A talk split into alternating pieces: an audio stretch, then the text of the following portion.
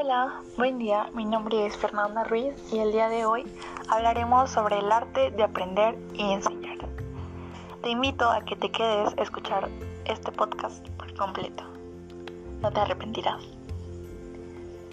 Hoy hablaremos sobre el estudio de la materia y de la experiencia, no solo de cómo se aprende o de pensar cómo se hubiera podido aprender mejor, sino de la actividad en la enseñanza a profesores y maestros. En esto se plantea la teoría de la práctica, de la enseñanza y del aprendizaje. La práctica se realiza mejor con una teoría. En realidad, es la experiencia la que nos puede dar la guía o la evaluación y la validación de los hechos. Así como existe una teoría y una práctica en el aprender y en el enseñar, también este proceso es un arte, lo que implica un hacer, una realización con orden, funcionante y válido, lo cual nos da la armonía o el equilibrio. Ahí residirá el arte. El arte de enseñar y aprender puede, en parte, estudiarse en textos, en la vocación del maestro reside en parte ese arte de enseñar.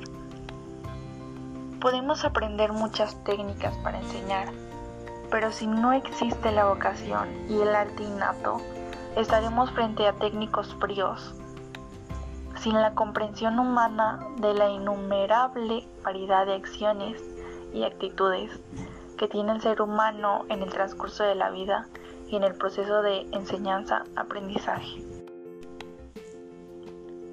Cuando hablamos de aprender, nos referimos a la herramienta más poderosa del conocimiento, en la cual influye en nuestro progreso como personas, desarrollando habilidades, destrezas y capacidades que en el día a día vamos adquiriendo.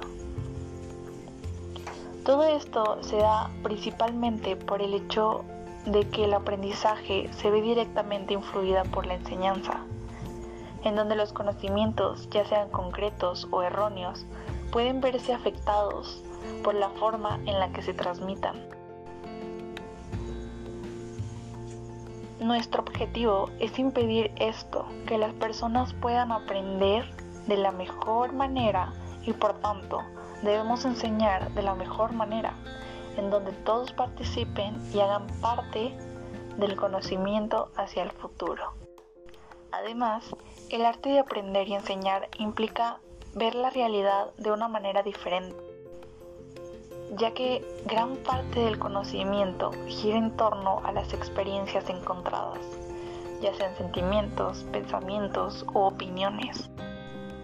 Por lo tanto, el objetivo que implica la educación es el crecimiento humano y su vida en la sociedad por medio de estímulos provocaciones e intereses que la persona está aprendiendo vaya manejando con el tiempo y se apropie de los saberes que va adquiriendo.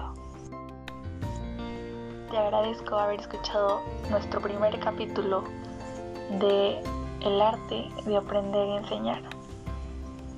Para cualquier información, si quieres saber más sobre este tema, búscanos en nuestras redes sociales estamos como el arte de enseñar y aprender. Hay un libro escrito por Guillermo Sánchez Medina.